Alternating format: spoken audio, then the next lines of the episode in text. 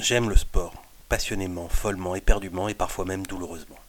Savoir que l'on rentre dans 15 jours de match retour des différentes coupes européennes de football me réjouit sincèrement. Pourtant, à l'heure où l'Ukraine est sous les bombes, je ne me voyais pas faire cette chronique pour vous parler des enjeux de l'éventuelle qualification du PSG demain contre Madrid, de la reprise du championnat du monde de moto, ou des Jeux paralympiques de Tokyo. Pas d'humeur, pas en phase avec la période.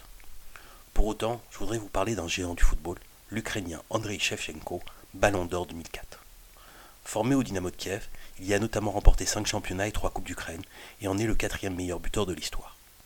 En 1999, il est transféré au Milan AC, où il jouera 10 ans, excepté un court passage à Chelsea entre 2006 et 2008.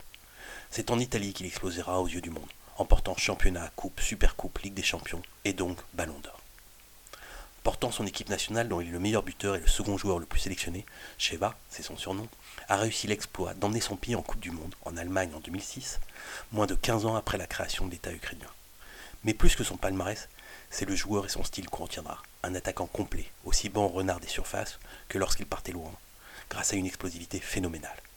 Accessoirement, il était chirurgical sur les coups de pied arrêtés, coup franc comme penalty. Aujourd'hui, alors que son pays voit son existence cruellement remise en cause, Andrei Shevchenko s'est engagé sans relâche pour mobiliser l'opinion internationale. Depuis le début du conflit, l'ancien attaquant fait le tour des télévisions européennes pour demander de l'aide. Après l'Angleterre vendredi, il était dimanche à la télévision italienne où il a lancé ce cri. Je vous le demande, ouvrez vos cœurs à mon peuple, aux femmes, aux enfants, aux personnes âgées qui ont tellement besoin de votre aide. Faites-leur ressentir ce que vous m'avez fait ressentir. En Italie, où il a également terminé à plusieurs reprises meilleur buteur du championnat, Shevchenko est adulé. À la télévision, en larmes, il a indiqué ne pouvoir regarder ce qui arrive à son pays sans pleurer, appelant à un cessez-le-feu et une solution diplomatique.